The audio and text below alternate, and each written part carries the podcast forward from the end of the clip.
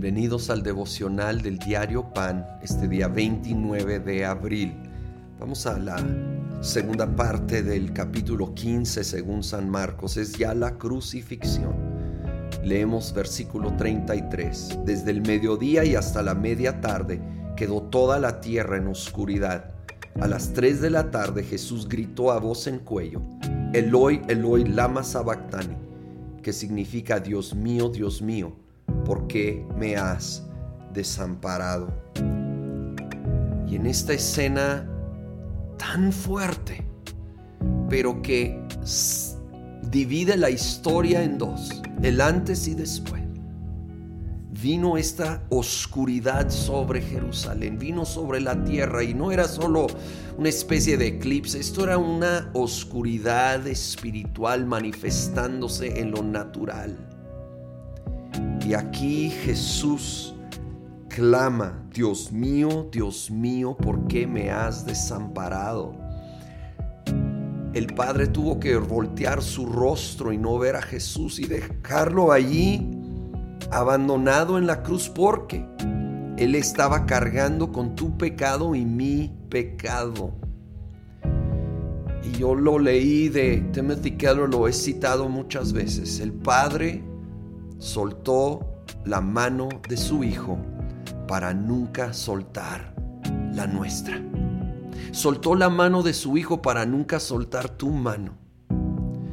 Para nunca dejarnos ni abandonarnos. Jesús llevó el castigo, la condena de nuestro pecado y ahora nosotros somos perdonados, por lo cual tenemos acceso a ese amor incondicional del Padre. Vino oscuridad y Jesús murió solo en la oscuridad para que tú y yo vivamos con el Padre en la luz para siempre. Así es la magnitud del amor de Cristo Jesús para con nosotros. Versículo 37 continúa. Entonces Jesús, lanzando un fuerte grito, expiró. La cortina del santuario del templo se rasgó en dos de arriba a abajo. Y el centurión que estaba frente a Jesús al oír el grito y ver cómo murió, dijo, verdaderamente este hombre era el Hijo de Dios. Aún un centurión romano tuvo que reconocerlo al ver esa última escena la cortina del santuario del templo se rasgó en dos. Como muchos saben, esa cortina separaba el lugar santísimo donde en el antiguo pacto moraba la presencia de Dios y los separaba de la humanidad, de los seres humanos.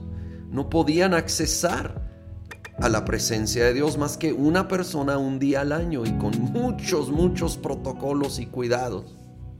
Pero ahora, por la obra de Jesucristo en la cruz, esa cortina se rasgó, se rompió, se abrió el camino al Padre. Y ahora Hebreos nos dice que podemos y hasta nos invita, acerquémonos confiadamente al trono de la gracia para recibir ese oportuno socorro, esa ayuda cuando más la necesitamos. Está abierto el camino, estamos invitados, no nos quedemos lejos, acerquémonos. A veces fallamos, sí, acerquémonos en arrepentimiento porque hay perdón, hay gracia, hay misericordia. Jesucristo ya llevó nuestra condena, así que no hay condenación para los que estamos en Cristo Jesús. Hay brazos abiertos, hay perdón, hay misericordia. Acerquémonos. Señor, gracias. No hay palabras suficientes ni cerca de haberlas para expresar suficiente agradecimiento por tu muerte en la cruz, por vivir la soledad, el abandono y el dolor y agonía de la cruz. Solo podemos decir gracias. Gracias y ahora acercarnos con corazones agradecidos enamorados de ti para adorarte, acercarnos confiadamente a tu trono de gracia para recibir tu ayuda y para postrarnos delante de ti y adorar y exaltar el nombre de Cristo Jesús, que es el nombre sobre todo nombre. Y en tu nombre lo pedimos. Amén.